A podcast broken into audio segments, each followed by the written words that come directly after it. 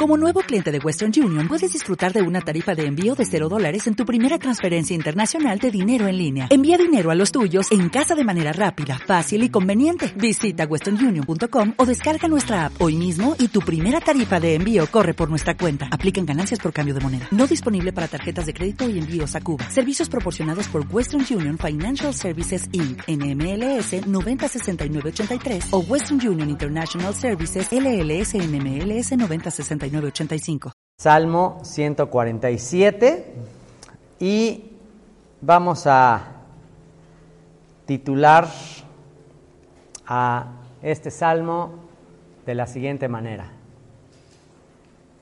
Salmo 147, privilegio de Israel. Privilegio de Israel. ¿Qué es lo que distingue a Israel del resto de las naciones? Y si tú te injertas a la nación del pacto, si tú te injertas a la nación de Israel, si tú te haces parte, si tú te haces, ciudadano de el reino que se le prometió al rey David, bueno, ¿cuál es tu privilegio? ¿Qué es lo que te distingue? ¿Qué es lo que te hace diferente? ¿Cuál es el llamamiento y cuál es la misión que tú recibes por ser Israel? Bueno, de eso se va a tratar este salmo. Así que acompáñenme a leerlo, vamos a leerlo todos juntos y después vamos desmenuzándolo. ¿Ok? Vamos a empezar a leer desde el versículo 1. Dice, alabad a Ya. Ya es simplemente la contracción del nombre sagrado, del nombre que implica la eternidad, el que será, el que es y el que fue. Alabad a Ya, porque es bueno cantar salmos a nuestro Dios. Porque suave y hermosa es la alabanza y Jehová, Jehová, transliterado, el que será, el que es y el que fue, edifica a Jerusalén, a los desterrados de Israel recogerá.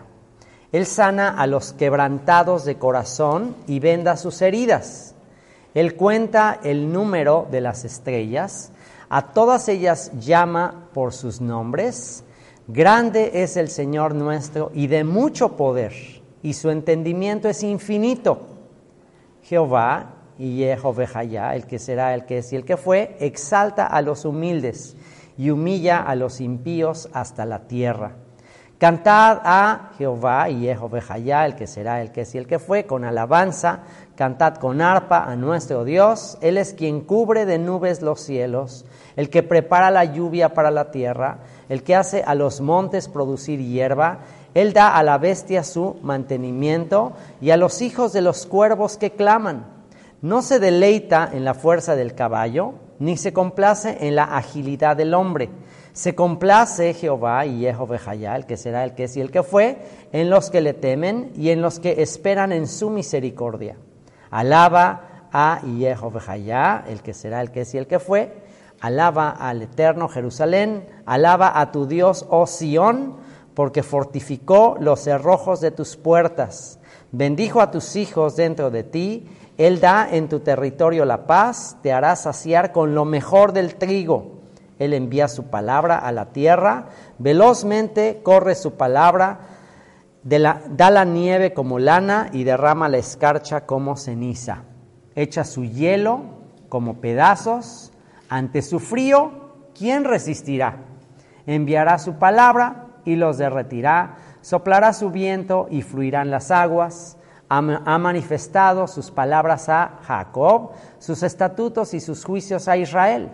No ha hecho así con ninguna otra de las naciones y en cuanto a sus juicios no los conocieron. Aleluya. Ese es el Salmo 147 y por eso lo titulé El privilegio de Israel. El privilegio de Israel, el privilegio de ser parte de Israel. Termina diciendo, eh, en el versículo 19 y 20, ha manifestado sus palabras a Jacob, sus estatutos y sus juicios a Israel. Ese es el privilegio. Ha manifestado sus palabras a Jacob y sus estatutos y sus juicios a Israel. No ha hecho así con ninguna otra de las naciones y en cuanto a sus juicios no los conocieron. Aleluya. Ese es el cierre y es mi anhelo, es mi oración, que aprecies Por favor, si, le pueden poner ahí, porque si no se me va a estar asustando. Es mi oración, es mi anhelo que el día de hoy puedas apreciar, puedas valorar la distinción que ha hecho el Señor en ti al elegirte de entre todas las naciones para instruirte, para educarte, para transmitirte su palabra, para transmitirte su revelación. Existen dos revelaciones principales de Dios. De hecho, este salmo nos está hablando de esas dos revelaciones. El primero es el de la naturaleza. Aquí te habla de las nubes, de la lluvia, de la nieve, te habla de eh, el alimento que le prepara las bestias, de todo lo que vemos en la naturaleza. Esa es una revelación de Dios. La grandeza, la sabiduría, si te pones a ver documentales de, Animal Planet o de Discovery Channel, todos esos canales de, eh, ah, de, la naturaleza, National Geographic, todos esos canales eh, te presentan programas donde al ver todo el cosmos, la naturaleza, los océanos, es increíble eh, la revelación de Dios a través de la naturaleza. Y esa es una de, una de las maneras en que Dios, el Creador, se ha revelado, pero esa es una revelación muy general. Pero la revelación más específica, la revelación más clara, más palpable, más tangible, más eh, detallada, es la que nos ha dado a través de sus mandamientos, de sus instrucciones, de su palabra, de lo que tenemos, de lo que estamos estudiando nosotros. Y todavía más específico, esa palabra que se hizo carne en la persona de nuestro Salvador Yeshua. Así que eh, si tú estás en Yeshua, si tú estás en Cristo, si tú estás en el Mesías, ciertamente linaje de Abraham eres y heredero de la promesa, y eres una persona elegida, una persona distinguida. Y yo espero que el día de hoy aprecies el llamado y no seamos como Esaú, que despreció el llamado, despreció la primogenitura y después, aunque la anheló y la pidió con lágrimas, una vez que ya la había desechado, la había menospreciado, ya no hubo más oportunidad. Así que bueno, vamos a comenzar desde el versículo 1, que comienza diciendo, alabad a Ya, alabad al que será. ¿Y quién recuerda qué significa la palabra alabanza? ¿Se acuerdan? La vez pasada hablamos acerca de la palabra alabanza. ¿Qué significa alabanza? En hebreo, teilá. Teilá, ¿alguien recuerda? Alabanza eh, está, la palabra alabanza está relacionada con la palabra hacer notar, hacer brillar, hacer resaltar, anunciar. Eh, de manera que si la alabanza es hacer notar, hacer brillar, hacer resaltar, la alabanza tiene que ser, eh, la alabanza tiene que ser ah, expresiva, tiene que ser eh, exagerada, no puede ser así como ah, alabanza así quieto o, callado o como tímida. La alabanza no puede ser tímida o así como que, ay, no, no, no no, no, no me vayan a ver, no me vayan a ver que alabo a Dios. Ay, qué, qué oso voy a hacer, me van a rechazar. No, no, no, entonces no, no entienden lo que es la alabanza. Alabanza es, ¿saben qué? Qué privilegio, qué increíble, wow, qué distinción ha hecho el Señor conmigo. Uno de los aspectos que más avergüenza a los jóvenes es el qué dirán los demás de mí. El joven tiene mucha, mucho sentido de, de qué van a decir de mí. Bueno, un joven que realmente ha nacido de nuevo, un joven que realmente ha entendido el privilegio que recibió de parte de Dios al ser elegido, no tiene ningún problema en exaltar, en publicar su fe, sin ningún problema. Entonces comienza el salmo diciendo eso, alabad a Ya, alabad al que será. Todo lo demás es temporal, todo lo demás es pasajero, el único que permanecerá para siempre es el Señor. Los cielos y la tierra pasarán, pero mis palabras nunca pasarán. Toda la gloria del hombre, todo lo que somos, todos nuestros logros, todas nuestras metas, todos nuestros sueños, absolutamente todo pasará, todo se marchitará. Somos como la flor que se cae, como la hierba que se marchita, así somos, pero la palabra de Dios permanece para siempre. Entonces, alaba al que será para siempre, porque es bueno cantar salmos a nuestro Dios. Y vean lo que dice, porque es bueno cantar salmos a nuestro Dios. Es bueno cantar salmos a nuestro Dios. Y hay un salmo que estudiamos previamente, que es el Salmo 136, que es un salmo que todo el tiempo repite lo mismo porque para siempre es su misericordia, porque Él es bueno, porque para siempre es su misericordia, y te habla de milagros, te habla porque abrió el mar rojo, porque para siempre es su misericordia, y hundió ahí a los carros de Faraón, porque para siempre es su misericordia, y nos hizo pasar eh, por la tierra prometida, porque para siempre. Entonces te va relatando toda la historia del pueblo de Israel, y después te dice, porque para siempre es su misericordia, porque es bueno, porque para siempre es su misericordia. Entonces, basado en ese salmo y basado en en la expresión alaba al Señor porque es bueno y para siempre su misericordia, aquí cuando dice eh, es bueno cantar salmos a nuestro nombre, la palabra cantar está conectada con eh, hechos sobrenaturales de Dios. Hechos sobrenaturales de Dios, milagros. O sea, el, el abrir el mar rojo es algo normal, algo cotidiano o fue un acto extraordinario. Fue un acto extraordinario, ¿no? Entonces, ante un acto extraordinario, cántale, wow, celébrale. Y aquí, en esta primera línea que dice, porque es bueno cantar salmos a nuestro Dios, la palabra cantar implica, cántale, celébrale, porque es bueno, pero bueno en el sentido de hacer cosas extraordinarias, cosas sobrenaturales, cosas maravillosas. Y después dice, porque suave y hermosa es la alabanza. Porque suave y hermosa es la alabanza. Primero te habla de una, un canto exagerado, un canto así de que es como que te sacaste la lotería o viste un milagro así sobrenatural y estás enloquecido cantándole. Pero luego viene la alabanza suave, la alabanza tranquila, relajada, ante cuestiones cotidianas que parecería que las cosas cotidianas pues son menos milagrosas que las cosas grandes, pero en realidad eh, no hay diferencia, la única diferencia es que ya nos acostumbramos, ya se nos hace normal, o sea, que tengas un plato de comida cada día, como es cotidiano, como lo tienes todos los días, abres el refrigerador y hay comida, pues se te hace eso lo más cotidiano del mundo. Pero tan milagroso es tener comida en el refrigerador como que se abre el mar rojo. La única diferencia es que, bueno, el que se el Mar Rojo fue una cosa así que sucedió una vez, igual que extraordinario, y tener comida en el refri, pues es de todos los días. Pero ponte a pensar todo lo que implica que esa comida haya llegado a tu refri. Toda la secuencia de milagros que se tuvieron que dar para que haya comida en tu refri.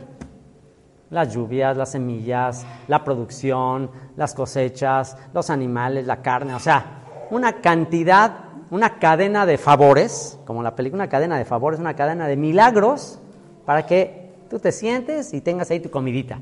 Y abras la llave de agua y salga agua. O sea, qué cosa tan increíble.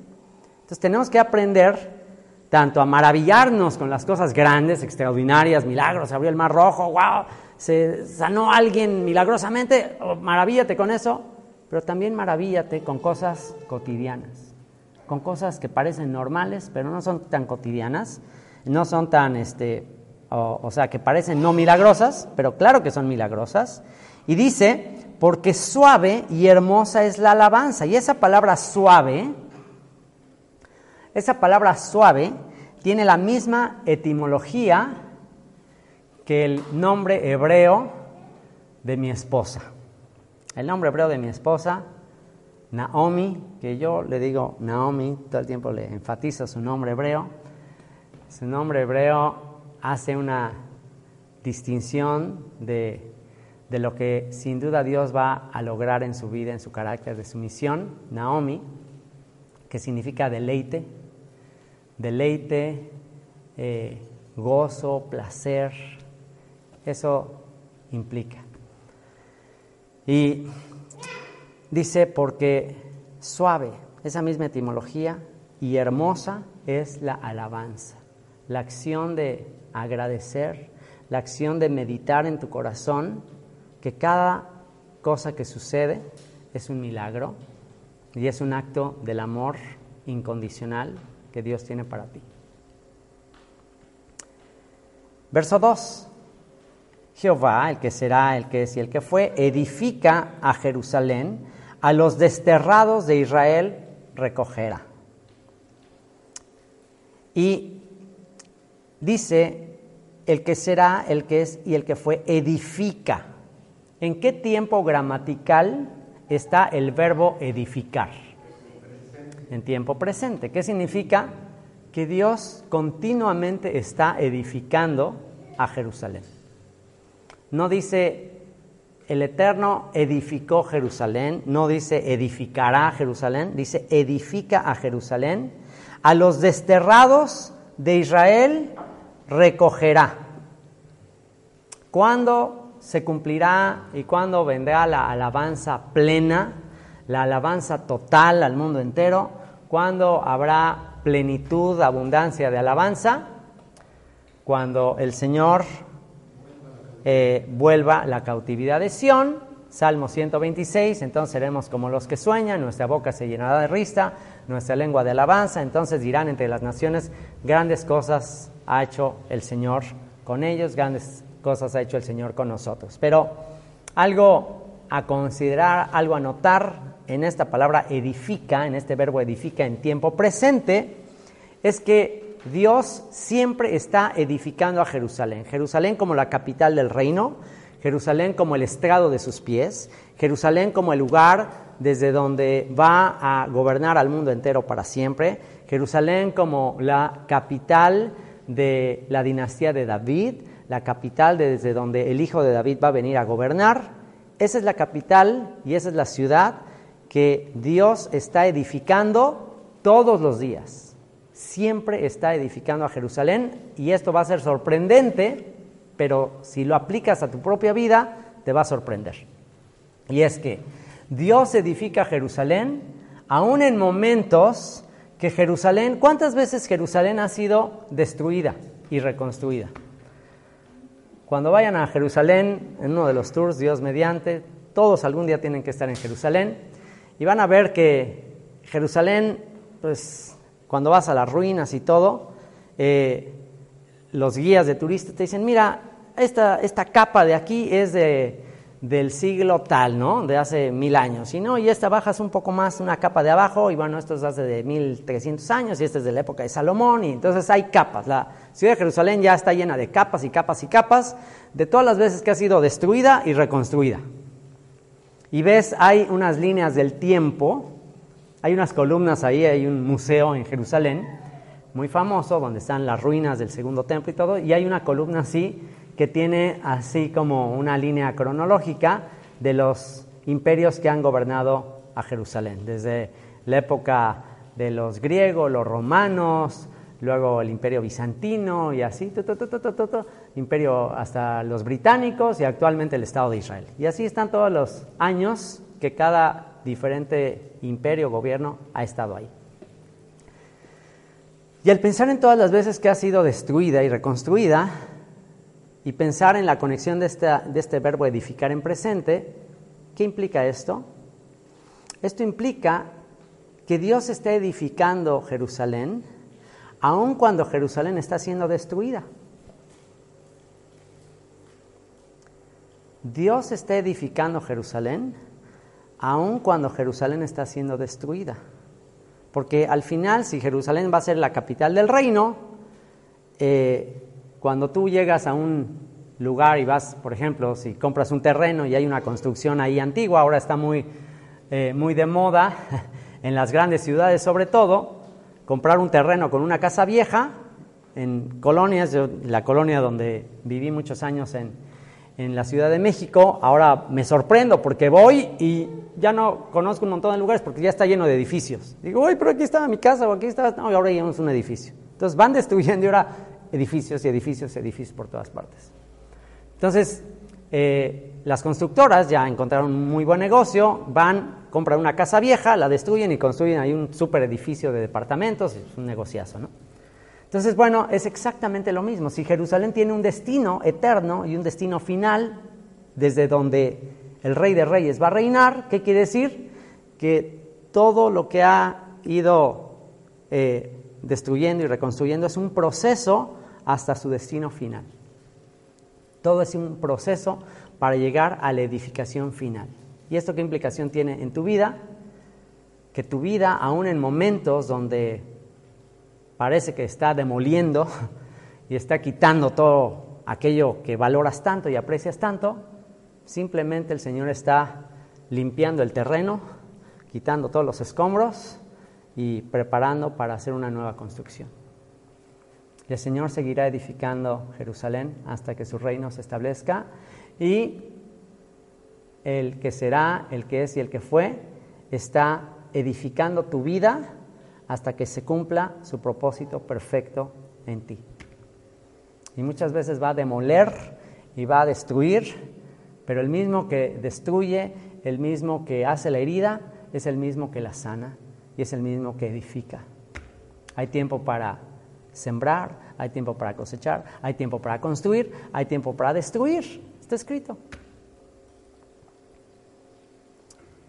El Señor edifica Jerusalén, a los desterrados de Israel recogerá. Esa es la esperanza. Nuestra esperanza no está en este mundo. Nuestra dicha, nuestra felicidad no está aquí.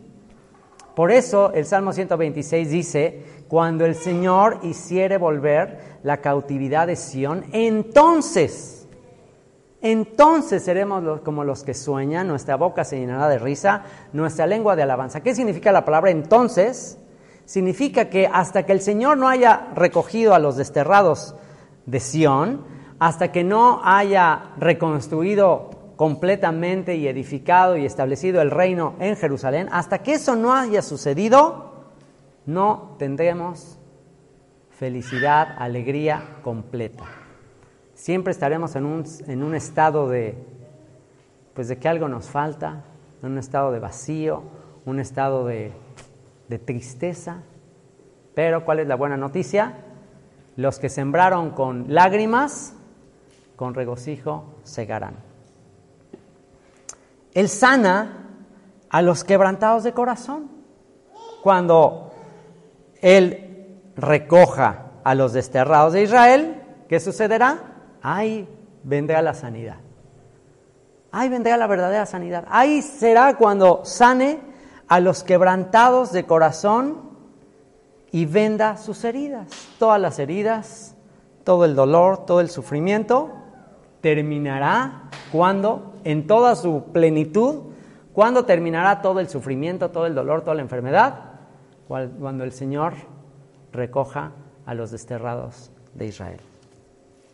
Él sana a los quebrantados de corazón y venda sus heridas. El profeta Ezequiel tuvo una visión de esto. El profeta Ezequiel fue testigo, él mismo fue llevado cautivo a Babilonia. ¿Y cuál es la visión que se le entrega al profeta Ezequiel?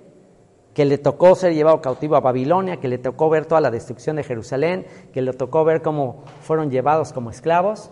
¿Cuál es la visión que ve Ezequiel? Una visión llena de esperanza, una visión llena de alegría. ¿Cuál es la visión que ve? Ezequiel 37, la visión más famosa, tuvo varias visiones, pero quizás la más famosa Ezequiel 37, el valle de huesos secos. El valle de huesos secos. ¿Puede haber algo más desesperanzador que un cementerio lleno de tumbas, llena de huesos secos? Ya, ahí ya ni siquiera huesos con, en un cuerpo con vida, no, huesos secos, regados todos en la faz del, del campo, que Dios le pregunta a Ezequiel, hijo de hombre, ¿vivirán estos huesos? ¿Cuál fue la respuesta de Ezequiel? Señor, tú lo sabes. ¿Y cuál es la palabra esperanzadora? Huesos secos, así dice el Señor. He aquí que yo hago subir de sus sepulturas a todos estos huesos y pondré mi espíritu en ellos y vivirán. Esa es la esperanza de Israel. Él sana a los quebrantados de corazón y venda sus heridas. Él cuenta el número de las estrellas. Pon atención a esto, en especial José, pero jóvenes, pongan atención a este a estos siguientes versículos. Él cuenta el número de las estrellas. Él cuenta el número de las estrellas. A todas ellas llama por sus nombres. Él cuenta el número de las estrellas. En el, siglo, en el año 100, primer siglo, eh, año 100 eh, después de Cristo, un hombre llamado, aquí por aquí lo anoté, ahora que estaba estudiando, leí un comentario que decía, un hombre llamado eh, Hiparcus, creo que se pronuncia así, Hiparcus contó las estrellas, se puso a contar las estrellas y años 100 después de Cristo, él dijo, hay 1022 estrellas. y muy meticuloso se puso a observar 1022 estrellas. 200 años más tarde, un hombre llamado Ptolomeo, Ptolomeo, conocido como el padre de la astronomía, también se puso a contar y dijo, no, este, eh, y, ¿cómo, ¿y cómo les dije? Y, no, Ptolomeo dijo que Hiparcus se equivocó. Dijo, no, está mal, no son 1022, son 1026. se equivocó por cuatro, son 1026. Hace el año 300 después de Cristo. Y actualmente, gracias a los telescopios, gracias a la tecnología actual, ¿saben cuántas estrellas se cuentan solo en la Vía Láctea? Solo en la Vía Láctea, solo en la galaxia de la Vía, de la Vía Láctea y hay miles de millones de galaxias. Pero solo en la Vía Láctea se cuentan eh, en inglés sería a billion. En inglés sería a billion. Eh, en español sería mil millones. Mil millones de estrellas solo en la Vía Láctea. Ahora, tú y yo decimos mil millones. ¿Qué son? O sea, no, no tenemos ni idea de la cantidad de mil millones. Para que te des una idea, me llamó la atención este comentario, de que para que te des una idea de cuántos son mil millones, si empezaras a contar eh, rápidamente eh, y en un minuto pudieras contar hasta 150, puedes hacer el ejercicio. Empieza a contar rápido y que en un minuto cuente 150. A ver, ¿quién hace el ejercicio? 1, 2, 3, 4, toma el cronómetro y cuenta hasta 150 en un minuto. 1, 2, 3, 4, 5, 6, 7, 8, 9, 10, 11, 12, 13, 14, 15, 16, 17, 18, 19, 20, 21, 22, 23, 24, 25, 26, 27, 28, 29, 30, 31, 32, 33, 34, 37, 38, 39, 40, 41, 42, 43, 44, 45, ya.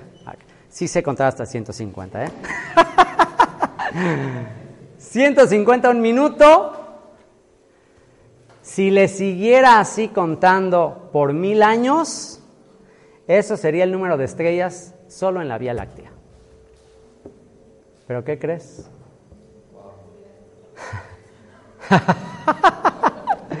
¿Qué crees? Eso solo es en una galaxia. Y hay miles de millones de galaxias. ¿Y qué es lo sorprendente de eso? Que dice, él cuenta el número de las estrellas y dice, a todas ellas llama por su nombre. ¿Qué te parece eso? Ahora, ¿qué significa el nombre? En el pensamiento bíblico es que es nombre, el nombre es el propósito, la misión.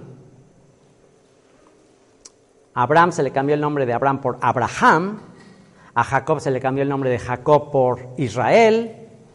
El cambio de nombre implica el cambio de propósito o el destino, el carácter de esa persona. Los nombres se ponen en base a la función, a la misión que recibe. Los ángeles, eh, Mijael, Gabriel, su nombre tiene que ver con su misión. Así que si Dios a los billones de estrellas llama por su nombre, ¿qué quiere decir? Que cada estrella tiene una misión perfectamente establecida por Dios. No, como dijo Albert Einstein, Dios no juega a los dados. Dios tiene un propósito para cada estrella. Y si aquí estamos hablando de los desterrados de Israel, si el tema es los desterrados de Israel, ¿a quién dijo el Señor que se asemejarían los descendientes de Abraham, los descendientes de Israel, a estrellas? Incontables en multitud. ¿Y qué crees? A cada uno de los desterrados, a cada uno de los que son partes de Israel, ¿qué crees? A todos ellos llama por su nombre y cada uno de ellos tiene un propósito y una misión exacta, perfecta en el panorama de la eternidad del creador del universo. Entonces, cuando tú te salgas a ver las estrellas, te pongas a pensar en la cantidad de estrellas que hay y que cada una tiene un propósito, ¿cómo puedes dudar y desconfiar de que su perfecta voluntad y su perfecto propósito se está cumpliendo en tu vida? ¿Y qué es tu vida y qué es un ser humano en este planeta Tierra en comparación con todas las eh, galaxias y todas las estrellas que hay en el universo? ¿Alguna vez has visto un video en YouTube que compara el tamaño de la Tierra con el de la galaxia y de todo el universo? O sea, es un grano, literal, un grano de arena. Y dentro de ese grano de arena que es el planeta Tierra, estás tú, estoy yo. ¿Y qué crees? Te llamó por tu nombre, tiene un plan para ti, tiene un propósito para ti. Y ese que está en control de los miles de millones de estrellas en el universo, está en control de ti al nivel que dice que no caerá un cabello de tu cabeza sin que sea su voluntad. Y cuando piensas en eso, cuando ves los cielos, obra de sus dedos, la luna y las estrellas que él formó, cuando ves todo eso y dices, ¿qué es el hombre? ¿Qué, ¿Cómo puede ser posible? ve lo que dice, grande es el Señor nuestro y de mucho poder y su entendimiento es infinito. Eso es lo que le maravilló al rey David. ¿Cómo puede ser que tú, Señor, cuando ve los cielos sobre de, tus dedos, la luna y las estrellas que tú formaste, digo, ¿qué es el hombre? Un granito de polvo, un granito de arena. O sea, ¿qué soy yo? ¿Cómo puede ser que tengas de él memoria? Esa es la diferencia, esa es la diferencia entre el creador del universo, que está tan al pendiente del macrocosmos como del microcosmos, esa es la diferencia, con cada uno de nosotros, incluso con los gobernantes más poderosos, aún con los reyes más famosos de la historia, que cuál ha sido la historia de los grandes imperios, pues que llega un momento en que los grandes conquistadores pues ya no pueden estar al pendiente de, de todas las provincias. ¿Qué es lo que ha pasado con los imperios? ¿Qué ha pasado con, con eh, esos hombres poderosos? Que llegue un momento en que, bueno, ya conquistaste todo el, mundo, pero eso no es lo más difícil. Lo más difícil es ahora sosténlo. Ahora sosténlo. ¿Qué pasó con el imperio romano? Pues ok, ya conquista, conquista, conquista, pero ahora ya se está revelando este y ahora ya están los bárbaros por acá y ahora los germanos y ya se te empieza a desmembrar todo el imperio. Y todo lo que te costó tanto, pues ahora, a ver, sosténlo. Ese es el gran meollo del asunto, un poco como, un poco como el payaso del circo que pone un, palo con unos platos y pone otro palo con platos y, les tiene que estar girando todo y se descuida tantito y ya se le está cayendo y... y tú y yo, cuando tratamos de ser multitask, ¿cómo le hacemos? Cuando tratamos de estar así a varios pendientes, ¡ay, ya, ya se me quemaron los frijoles y aquí está! O sea, Está dificilísimo ser multitask. Pero ¿cuál es la grandeza del Señor? Él sí es multitask. Él es infinito su entendimiento, Él puede estar atendiendo el macrocosmos y puede estar atendiendo la hormiguita que necesita su alimento. Eso es algo impresionante, que es justo lo que va a decir a continuación. Vean lo que dice. Grande es el Señor nuestro y de mucho poder. Más adelante te va a dar, te va a dar todo un eh, panorama de cómo está el tanto de toda la creación. Y lo más extraordinario de su grandeza y de su poder ilimitado es lo que viene a continuación. Verso 6. Ese Dios tan grande, todopoderoso, omnipresente, omnipotente. Verso 6 Jehová, el que será, el que es y el que fue, exalta a los humildes y humilla a los impíos hasta la tierra. Ese es el, esa es la maravilla de él. la maravilla de un Dios tan grande, tan extraordinario, tan poderoso, que se humilla a levantar al humilde. Que se complace el Todopoderoso, que se complace en levantar al humilde, en exaltar al humilde. Esa es la grandeza de ese Dios. Un Dios que cuenta las estrellas, que a todas llama por su nombre, pero ese Dios que se encarnó, que habitó entre nosotros, que vimos su gloria, gloria como del unigénito del Padre lleno de gracia y de verdad. Esa es la grandeza de Él, que se humilló hasta lo sumo, que estando en la condición de hombre fue hasta la muerte y hasta la muerte de cruz. Esa es la grandeza. Esa es la grandeza de ese creador que no se quedó allá en luz inaccesible, sino que descendió a nosotros. Y hasta aquí, hasta esta primera parte del versículo 6, es donde se hace énfasis en la mayoría de los mensajes eh, sobre la Biblia o sobre Dios o sobre el Salvador. Eh, y por eso al Evangelio o al mensaje le falta poder. Le falta poder porque pues, es muy común escuchar mensajes que te hablan de la grandeza de Dios, que te hablan de su poder. O sea, seguramente tú y yo hemos escuchado mil veces que Dios es grande, que Dios es todopoderoso, y wow, o sea, pues, los cielos cuentan su gloria, o sea, tú mismo sabes que es muy grande. Eh, esto que dice que, bueno, pues se acercó a nosotros, nos amó, muy emocional, muy lindo, pues también hemos escuchado. ¿Quién no ha escuchado que Dios te ama, que Dios es amor? ¿quién no ha escuchado eso? Que Dios te levanta, que Dios te sana, que Dios quiere estar contigo. ¿Quién, quién no ha escuchado eso? Eso lo hemos escuchado muchas veces. Pero lo que realmente va a tener eh, el potencial de sacudirte y de convertirte y de llevarte a sus pies es lo que dice a continuación. Y humilla a los impíos hasta la tierra. Efectivamente tenemos que hablar del Dios de amor, tenemos que hablar del Dios que es bueno, de todas esas cosas tenemos que hablar, por supuesto, son muy importantes, pero también tenemos que hablar del Dios de justicia, del Dios que de ninguna manera hará pasar por inocente al culpable y humilla a los impíos hasta la tierra.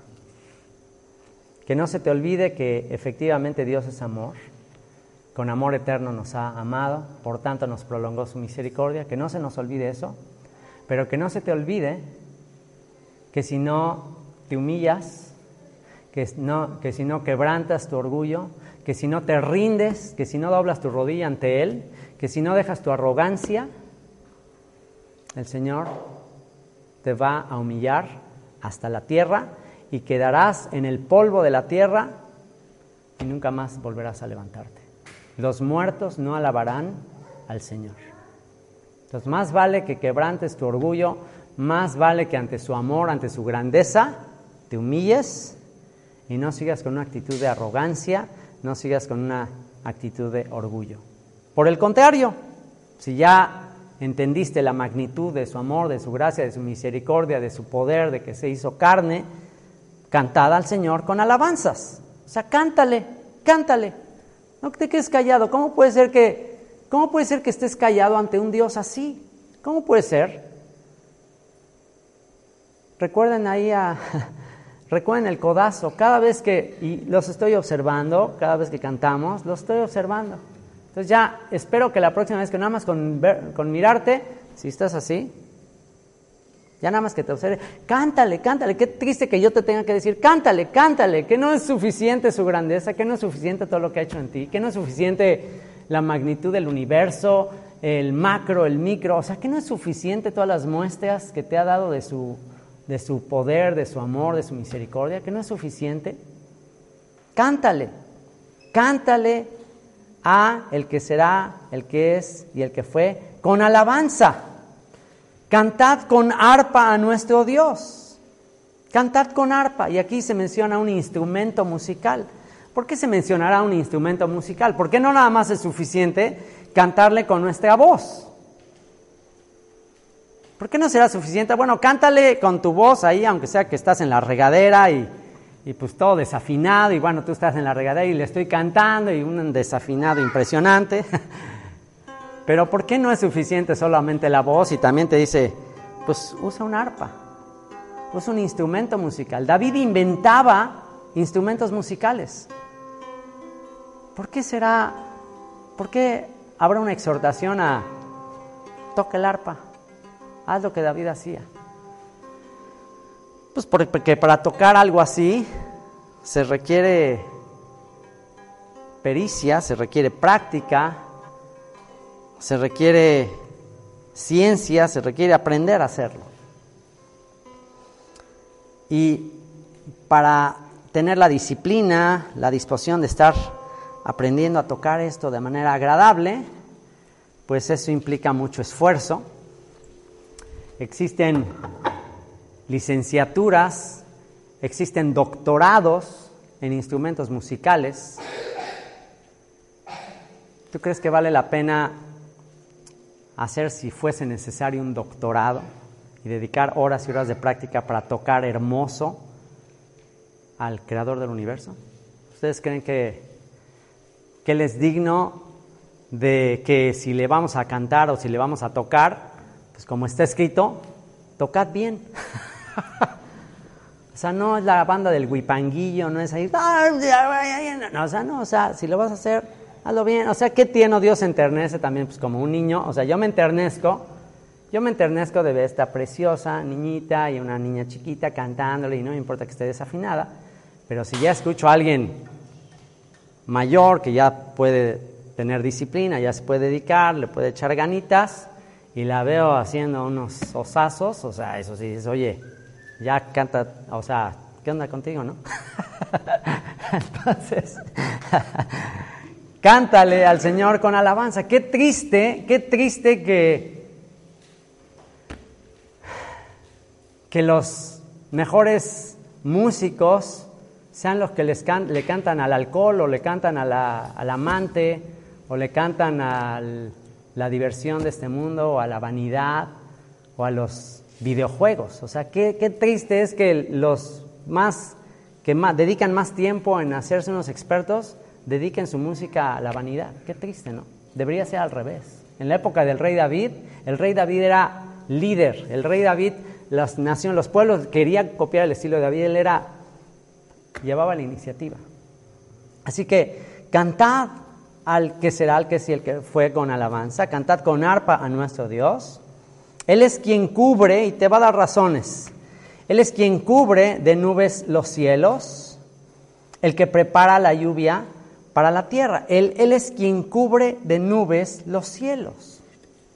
Una razón para alabarle, cubre de nubes los cielos. ¿Cómo es que le vamos a alabar cuando ¿Cómo es que le vamos a alabar cuando cubre de nubes los cielos? ¿Cómo le vamos a alabar en eso? Hoy, todo el día de hoy estuvo nublado todo el día de hoy estuvo así como que se me hace que va a caer una tormenta y así las nubes y, y, cuando estás en la playa o estás en un lugar como este y de repente se llena así de nubes así grises, así impresionantes y todo se oscurece, eh, ¿qué se ve más bonito? Así cuando se llena de nubes así todas grises o cuando aparece el sol y el cielo azul así hermosísimo. Entonces, ah, claro, a algunos les gusta lo, nublado, pero ponte a pensar en esto. O sea, en general, un sol esplendoroso, el cielo azul, eso es algo muy lindo. O, las nubes están bien, pero blanquitas, así como algodones. Pero cuando se ven las nubes, las nubes así grises, te dice, alábale cuando están las nubes grises. Eso podríamos eh, conectarlo con los momentos de tempestad en tu vida, con los momentos de que las nubes eh, opacan o, oscurecen el ambiente y las nubes que si tú estás orando, estás orando a los cielos y vienen las nubes y como que ahí se, se corta, se interrumpe, ya no ves el cielo azul.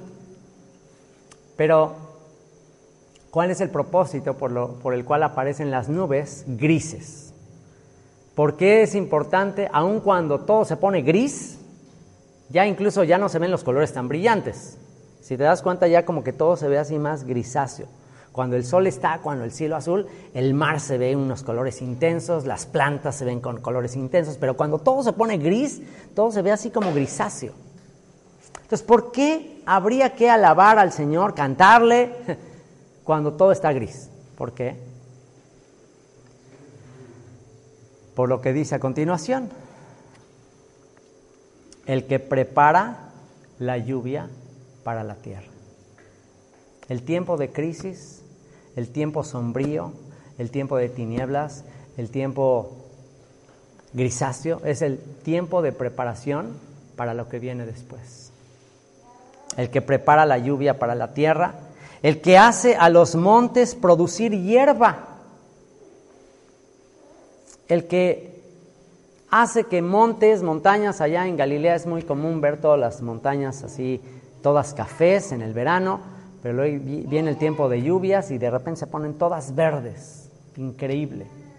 El que hace, eh, el que saca oasis en los desiertos, el que prepara la lluvia para la tierra, el que hace a los montes producir hierba, él da a la bestia su mantenimiento y a los hijos de los cuervos que claman, él da a la bestia su mantenimiento. ¿Qué tienen que hacer la bestia, los animales del campo? ¿Qué tienen que hacer?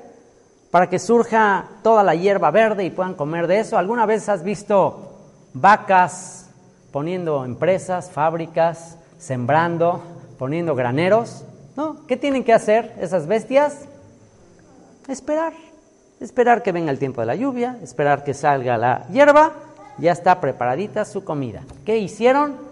no hicieron absolutamente nada. Y esto nos trae otra moraleja. Si las bestias, si los animales fueron creados para servicio del hombre y Dios les alimenta, y tú y yo fuimos creados para servicio del Creador, ¿qué es más importante? ¿Servir al Creador o servir al hombre?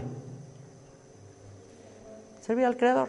Y si fue creado alimento y si Dios se preocupa del alimento para las bestias, que solo sirven al hombre, ¿cuánto más no va alimentar a sus siervos para que le sirvan a él hombres, mujeres de poca fe. Mirad las aves del campo que no siembran ni cosechan ni almacenan en graneros y vuestro Padre Celestial las alimenta. ¿Qué no valéis vosotros mucho más que ellas? ¿Por qué vales más que ellas? Porque fuiste creado para servirle. Fuiste creado como un reino de reyes, de sacerdotes, de gente santa para su servicio. Entonces, ¿crees que no va a estar al pendiente de ti? Él da a la bestia su mantenimiento y a los hijos de los cuervos que claman. Y a los hijos de los cuervos que claman. ¿Y por qué menciona esto de los hijos de los cuervos? Porque hay algo interesante en los polluelos de los cuervos. Cuando nacen los cuervitos, ahí está el dicho de cría cuervos y te sacarán los ojos. bueno, cuando, cuando nacen los cuervitos, ¿De qué color son los cuervos? Negros. ¿Pero qué crees? Cuando nacen los cuervitos, los cuervitos nacen con plumaje blanco. Entonces la mamá los ve blancos y los, los desconoce. Dice, ¿estos qué? Estos no son mis hijos. y se va la, se va la, la mamá, dice, no son mis hijos tan blancos. y los abandona y los deja. ¿Y ahora qué van a hacer? Y los cuervitos se quedan ahí. Si su mamá ya se fue, ¿Qué hacen los cuervitos blancos? Dicen, oh, ¿y ahora quién podrá alimentarme?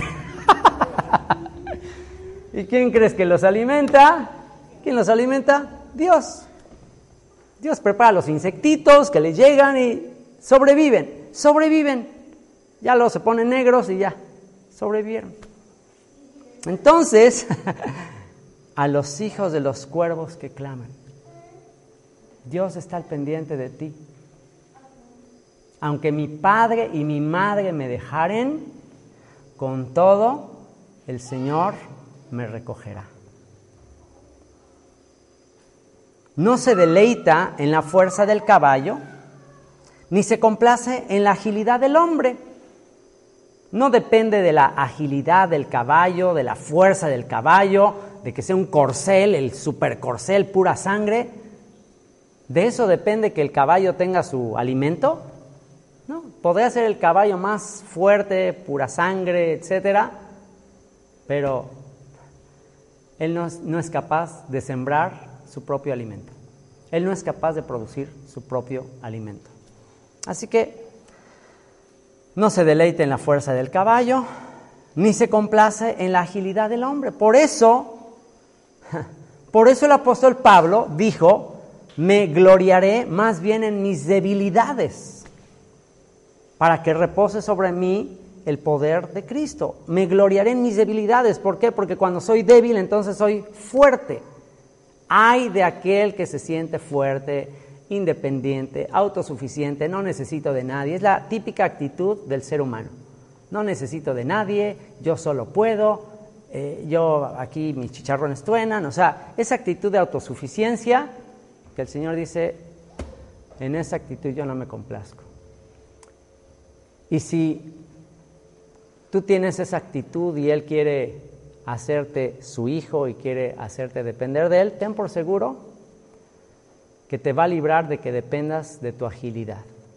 Ten por seguro que te va a librar de que dependas de tu fortaleza y te va a mostrar que tu supervivencia, tu provisión no depende de ti, sino solo de Él. Por eso es que los reyes de Israel no tenían permitido acumular muchos carros, muchos caballos, ni siquiera censar al pueblo, ni siquiera ver cuántos israelitas había en el ejército. No tenían permitido eso. David fue castigado por haberlo hecho.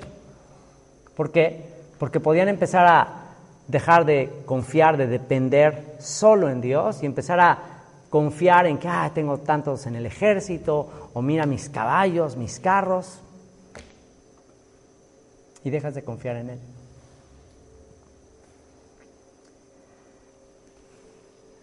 Se complace el que será, el que es y el que fue, en los que le temen y en los que esperan en su misericordia. Y en los que esperan en su misericordia. Fíjate lo que dice, en esto se complace el Señor, en los que solo esperan en su misericordia, en los que ya no confían en sus propias fuerzas, en sus propios recursos, sino que confían en Él. Ahora, ser humilde no implica decir, no, yo soy bueno para nada, yo... Ah, o sea, no significa eso. Ser humilde no significa decir soy una basura, soy un bueno para nada. No, no significa eso. Significa entender que tus dones, tus talentos, son gracias a Él. Significa decir, ¿sabes qué? Todo lo que yo tengo lo he recibido de Él y separado de Él nada puedo hacer. Y te sientes seguro de tus dones, te sientes seguro de tus talentos, pero se los atribuyes a Él. Le das gracias a Él por tenerlos. Entonces, complace el Señor en los que le temen y en los que esperan en su misericordia. Y los animales, las bestias, los pájaros, las aves del campo, esperan en su misericordia y esperan su alimento cada cuándo? Cada día. Cada día espera en su misericordia eh, y esperas en que Él es el que te va a dar todo lo que tú necesitas. Y dice, verso 12, alaba al que será, al que es y al que fue Jerusalén, Alaba a tu Dios, oh. Y aquí viene la exhortación a aquellos que consideran como el centro de su alegría, el centro de su atención a Jerusalén. Levanten la mano los que dicen, para mí la capital del reino que se le prometió a David es mi prioridad, es el motivo de mi más grande alegría. No importa cuánta alegría, no importa cuánta prosperidad, no importa cuán bien me vaya fuera de Jerusalén, si me olvidare de ti, oh Jerusalén, pierda mi diestra su destreza, mi lengua se pega a mi paladar, si de ti no me acordare, si no enalteciera Jerusalén como mi más grande motivo de alegría. Por eso es que todas las sinagogas eh, judías están orientadas a Jerusalén. Por eso es que cuando cantamos aquí, todos miramos a Jerusalén. ¿Por qué? Porque entendemos que nuestra verdadera felicidad, nuestra verdadera dicha, vendrá solamente cuando Jerusalén cumpla su propósito final y sea eh, congregar ahí a los desterrados de Israel y establecer la capital del reino de David. Y esa es nuestra esperanza. Entonces no estamos aquí como que dándole la espalda o que yo acá ya muy cómodo en mis asuntos. Todo el tiempo estoy con mi mirada rumbo a Jerusalén. ¿Cuántas veces al día Daniel oraba rumbo a Jerusalén? Tres veces al día. Estaba en una posición de prosperidad. Daniel era un hombre muy importante, tenía un puesto muy alto en el imperio persa, eh, tenía mucha prosperidad, tenía mucho dinero, pero no se olvidó de Jerusalén y tres veces al día, aún en contra del decreto del rey, abría las ventanas y rumbo a Jerusalén reconocía cuál era su mayor esperanza. Dice, alaba al Señor Jerusalén, alaba a tu Dios, oh Sión. La palabra Sión es un poco controversial qué significa, algunos dicen que, que significa defensa, Sión defensa, porque era la fortaleza de Sión, que tiene que ver con la palabra defensa, algunos otros dicen que tiene que ver con la palabra extraordinario, algo extraordinario, algo, algo fuera de serie, Sión fuera de serie, algo extraordinario, algo fuera de lo común. Y eso es lo que es Sion. Sion es algo fuera de lo ordinario, fuera de este mundo. Sion es algo fuera de este mundo, algo que no vas a encontrar en este mundo. Sion es lo que no vas a encontrar en este mundo. Y te dice, alaba a Sion, alaba aquello, o sea, dirígete, Sion, aquello que en este mundo no lo vas a encontrar, en este mundo temporal. Porque fortificó los cerrojos de tus puertas. fortificó los cerrojos de tus puertas. Y cuando Jerusalén se establecida, cuando Sión se establecido, dice que eh, fortificó los cerrojos de tus puertas. Pero ¿cómo es esto si en la profecía de Isaías dice que ya no se cerrarán las puertas? ¿A qué se refiere eso, esto de que fortificó los cerrojos de tus puertas? ¿A qué se refiere? Se refiere a que quien protegerá a Jerusalén cuando se establezca el reino, quien guardará a Jerusalén, ¿quién será? El Señor. Entonces, por eso ya no necesitará murallas, ya no necesitará puertas, porque el Señor será su fortaleza. Bendijo a tus hijos dentro de ti, Él da en tu territorio la paz, te hará saciar con lo mejor del trigo, te hará saciar con lo mejor del trigo. Se cumplirá finalmente el sueño de Joseph. ¿Se acuerdan del sueño de Joseph? Vio un campo lleno de trigo, una cosecha así de trigo y los manojos de trigo que se inclinaban a él. El trigo, la abundancia de trigo, eh, representa, es sinónimo de abundancia. Si ahora tienes escasez, si ahora estás pasando por dificultades económicas, este es tu destino, la abundancia, la prosperidad. Y también está relacionado con lo mejor del trigo, también representa a aquel que como el grano de trigo que cae en tierra y produce mucho fruto representa también aquel que dio su vida y al dar su vida, esa vida produjo mucho fruto. Te bendecirá, te hará saciar con lo mejor del trigo. Él envía su palabra a la tierra, velozmente corre su palabra, da la nieve como lana y derrama la escarcha como ceniza. Entonces nos está dando muchas eh, ilustraciones sobre la naturaleza con el propósito de ayudarnos a confiar en Él. Todo esto de que cuenta las estrellas, a todas llama por su nombre y que da comida a las bestias, todo esto que nos está enseñando de la naturaleza es para que aprendamos a confiar en Él. Cuando Job se quejó de toda la prueba que le había venido, cuando le dijo, Señor, ¿por qué si me trajiste para esto, para sufrir, por qué no mejor me morí antes de nacer? ¿Por qué no fui como un abortivo? ¿Por qué no fui como los que nunca ven la luz? ¿Por qué? Y empezó a quejarse, a quejarse, a quejarse, a quejarse. Y el Señor lo dejó que se quejara, el Señor lo dejó que se desahogara, y ya cuando se había desahogado le dijo, ok, ¿quién es ese, quién es ese que oscurece el consejo con palabras sin entendimiento? Ahora ahora tú escúchame y ahora yo voy a hablar. Ahora ciñete como varón valiente y ahora tú me vas a escuchar a mí y ahora yo voy a hablar. Ya te desahogaste, ya te quejaste, ya desconfiaste de mí, ya me hiciste, eh, ya me diste a entender que no estoy en control, que no sé lo que estoy haciendo. Bueno, ahora prepárate para lo que te voy a decir. Le echa un discurso el Señor, como el que acabamos de leer, de todo cómo lo tiene en perfecto control, en perfecto orden y cómo le da de comer a las cabras monteses y a los cachorritos de los leones, y aquí nos menciona a los cuervos, y o sea, ya que le da toda una cátedra de la creación, incluso le menciona el granizo, la nieve, como ahorita vamos a ver, ya Job se queda calladito, y aunque no le dio razón de por qué le pasó lo que le pasó, simplemente le dice, yo sé lo que estoy haciendo. Yo sé lo que estoy haciendo, confía en mí, solo confía en mí. Y vean lo que dice, verso 16, da la nieve como lana y derrama la escarcha como ceniza.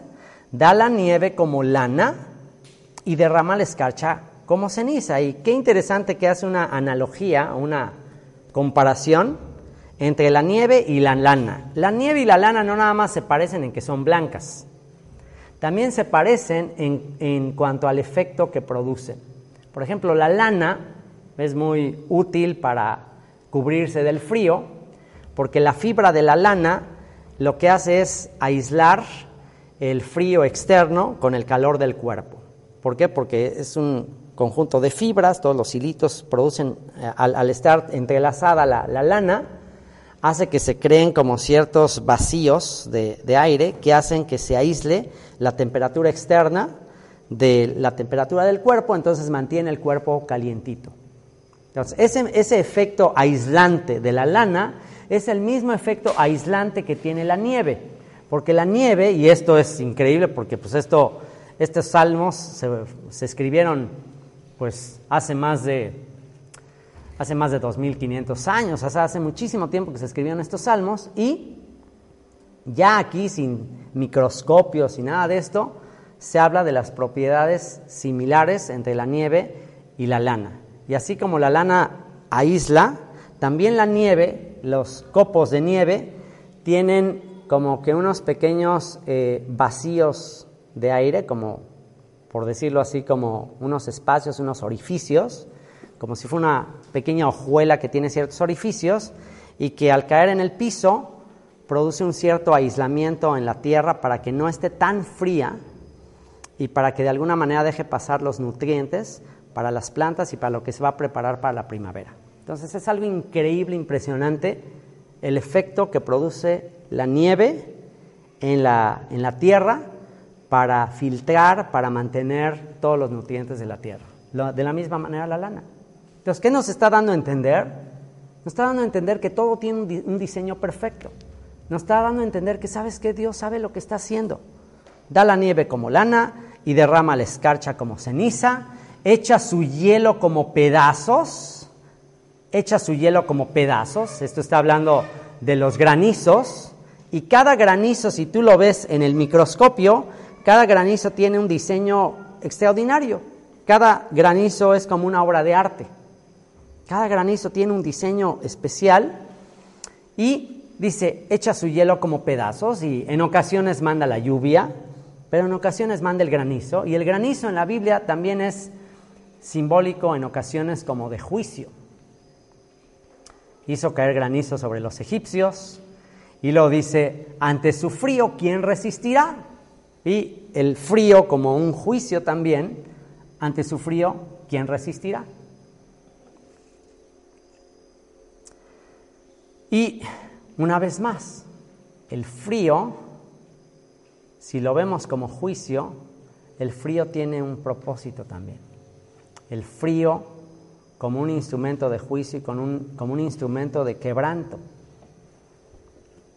Esa canción de, de Marcos Vidal que se llama la canción de Nuba viene a mi mente con este pasaje que habla así de que como todos somos como árboles eh, plantados en la nieve, que tenemos la corteza fría, pero por dentro nuestra alma estornuda bajo cero. Y ese frío que estás sintiendo, pues tiene, según lo que estamos viendo, el frío que sientes, no nada más en el cuerpo, sino en el alma, tiene un propósito de ser. Aún ese frío que sientes tiene una razón de ser. Y es eh, hacerte anhelar su calor, hacerte anhelar su presencia. Así que, Joseph, que vives en Tijuana, fíjate lo que, todo ese frío, hablamos anteriormente de las nubes, todo se pone gris, pero todo es en preparación para que va a venir la lluvia. Y ahora te habla del frío, ahora te habla del granizo, pero ¿qué pasa con el granizo? Después de un poco de tiempo, cuando sale el sol, se derrite y empieza a producir eh, la, la vegetación. Enviará su palabra y los derretirá, soplará su viento y fluirán las aguas. Después del frío, después de las nubes, después de la tempestad, viene la calma y viene la bendición. Ha manifestado sus palabras a Jacob, sus estatutos y sus juicios a Israel. No ha hecho así con ninguna otra de las naciones y en cuanto a sus juicios no los conocieron. Aleluya. Y los dos últimos versículos hacen el contraste completo entre el privilegio de Israel y el resto de las naciones. Y hasta antes de los dos últimos versículos, nos dio una cátedra de la grandeza de Dios, una cátedra de su sabiduría, de su inmenso poder, de su infinito control sobre todo lo que existe. Y en los dos últimos versículos te dice, ok, toda esa revelación de la naturaleza de la creación, bueno, eso es dado en general para todas las naciones. Él hace llover sobre justos e injustos. La creación es para todos, la naturaleza es para todos, pero la revelación de su palabra, la revelación de sus mandamientos, es un privilegio dado únicamente a Israel. Así que jóvenes, y con esto voy a cerrar, jóvenes, y en especial este mensaje se lo dedico a mi hijo Daniel, a mi hija Eli, que se van un tiempo de casa. Primera vez que mi hija sale de nuestra casa y se va un tiempo sola, bueno, con su hermano en esta ocasión, su hermano ya se fue, pero se vuelven a ir.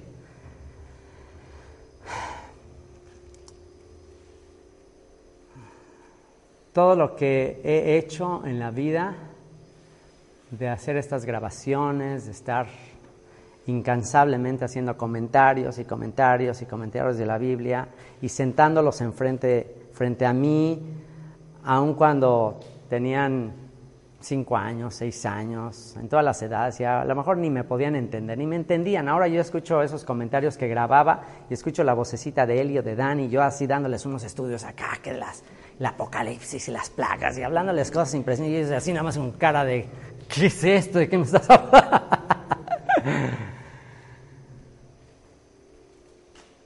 y quizás ustedes a estas alturas me juzgan como podría ser, no digo que sea, pero podría ser, que me juzguen como, ay, qué exagerado, ay, ya bájale, oh, es que qué lata con tanta Biblia, ya que no sabes hablar de otra cosa, que no, o sea, ¿cuál es la obsesión? O sea,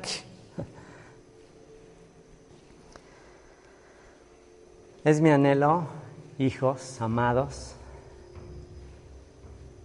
que puedan, que puedan entender y puedan captar el privilegio que ustedes han recibido. Ustedes han recibido un privilegio, no, no de mí, de parte de Dios, de ser instruidos en su palabra desde chicos. Han recibido un privilegio diferente al resto de las naciones diferente a la mayoría de la gente. Y qué tristeza, qué tristeza que les vaya a pasar a ustedes lo mismo que le pasó a Israel, que no entendió su distinción, que no entendió su privilegio y quiso ser como el resto de las naciones. Qué terrible tragedia cuando Israel no entendió, no le importó, menospreció su llamamiento y dijeron, no, qué flojera, qué flojera estar estudiando todo el tiempo, qué flojera estar aprendiendo la Biblia, no, yo quiero ser como el mundo, yo quiero ser como el resto de las naciones. Qué tragedia. Qué tragedia que ustedes les cause curiosidad, les cause eh, atracción lo que las naciones tienen y que ustedes no distingan el privilegio que se les ha dado como hijos de Israel, el ser instruidos por su palabra. Si hay algo que les ruego a Dios y también les ruego a ustedes, es que que memoricen, que graben en su corazón lo que dice este salmo. Ha manifestado sus palabras a Jacob, sus estatutos y sus juicios a Israel. No ha hecho así con ninguna otra de las naciones.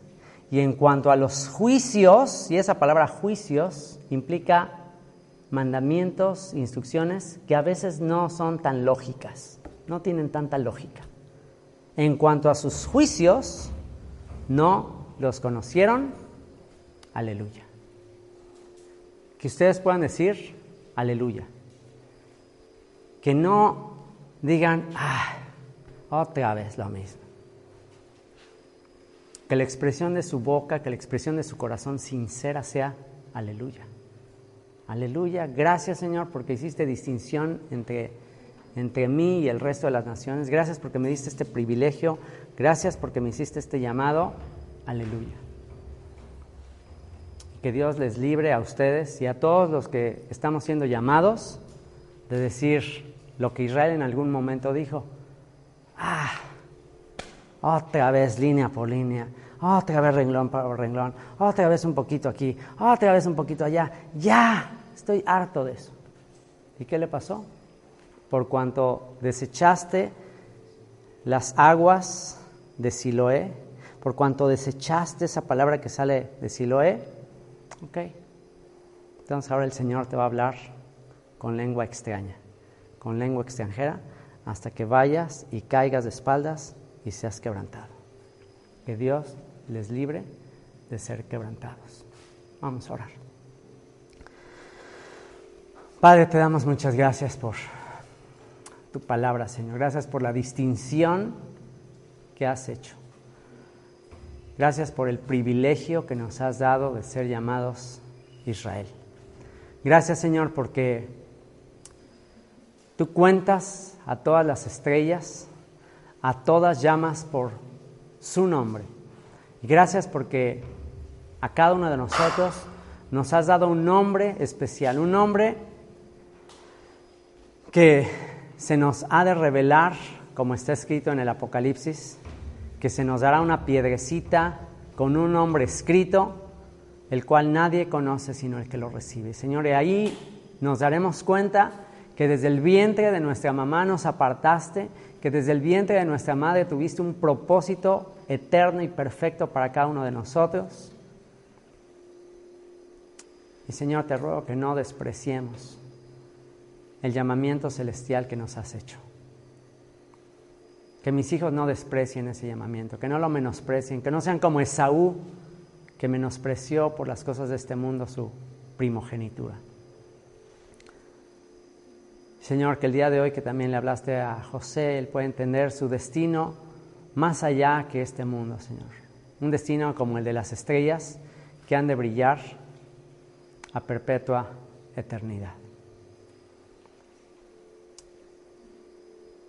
Y si el día de hoy, después de escuchar este salmo, te sientes privilegiado, te sientes agradecido por haber sido elegido, por su gracia, por su misericordia, no por nada que tú hayas hecho, si te sientes realmente privilegiado, si estás entendiendo su llamamiento, te voy a invitar a que terminemos este día de reposo eh, postrados ante Él, con nuestra mirada rumbo a Sión, con nuestra mirada rumbo a Jerusalén, reconociendo que nuestra dicha, nuestra felicidad, nuestra alegría no vendrá completa hasta que el Señor traiga de regreso a los desterrados de Sión. Y que le pidas perdón, pídele de verdad perdón de todo tu corazón antes de que sea tarde, si has menospreciado este privilegio, si has menospreciado este llamamiento, si realmente no, no le has dado tanta importancia, si realmente incluso en ocasiones te ha chocado, si no habías hasta este momento apreciado el llamamiento, pídele perdón.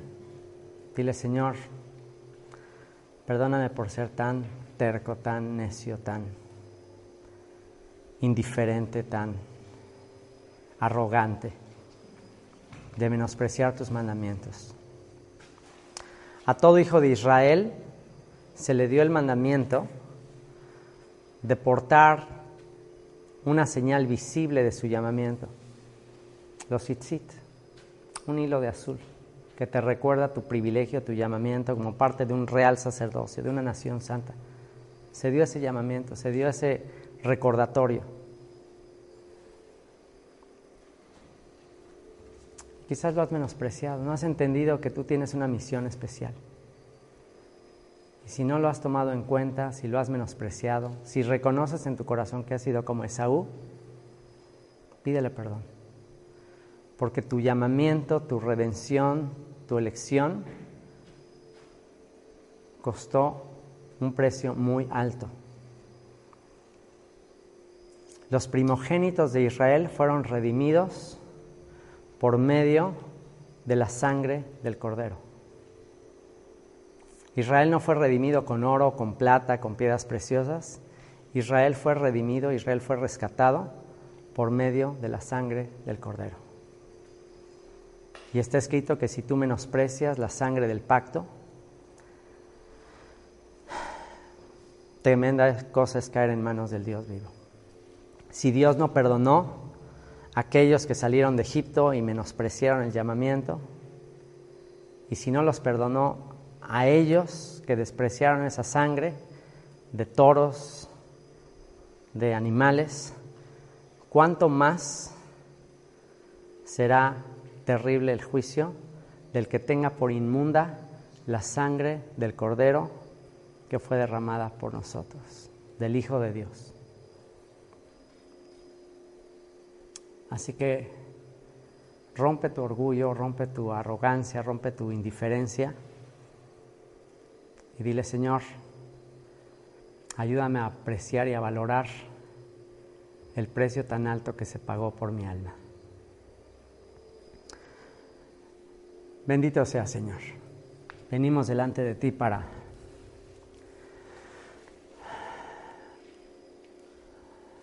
agradecerte por habernos incluido en tu lista de la congregación de los primogénitos. Somos la congregación de los primogénitos, porque está escrito que que no vino Él a rescatar, sino a la descendencia de Abraham, a la congregación de los primogénitos, que ahora están siendo llamados de entre todas las naciones. Señor, qué privilegio le has dado a Israel. ¿Quién como tu pueblo Israel, Señor? ¿Quién como aquellos que tú estás llamando de entre las naciones para ser lavados y purificados por la sangre del Cordero? Y para recibir el pacto y tus leyes y, tus instrucciones en su mente y en su corazón. Que no nada más te bastó con mostrarnos la grandeza de tu creación, la grandeza del universo, la grandeza de las galaxias, la, grandeza del macrocosmos y el microcosmos, que no nada más nos has mostrado tu poder, tu sabiduría con todo eso, sino que nos revelaste la sangre de tu Hijo que fue derramada para nuestro perdón. y el pacto y tus instrucciones que son la señal de que hemos sido redimidos. Gracias por este privilegio, porque no has hecho así con el resto de las naciones. Aleluya. Muchas gracias por haberte tomado el tiempo para escuchar esta grabación. Si quisieras escuchar más grabaciones como esta, visita nuestra página web donde tenemos comentarios de todos los capítulos de la Biblia www.descubrelabiblia.org. Te dejo con dos canciones. La primera la compuso mi hija hace algunos años. La letra expresa mi oración de que Yeshua, la estrella de la mañana, ilumine tu alma. Y la segunda la compuso un servidor, después de descubrir y comprender el mensaje de la Biblia y ser iluminado por la luz de esa estrella resplandeciente de la mañana.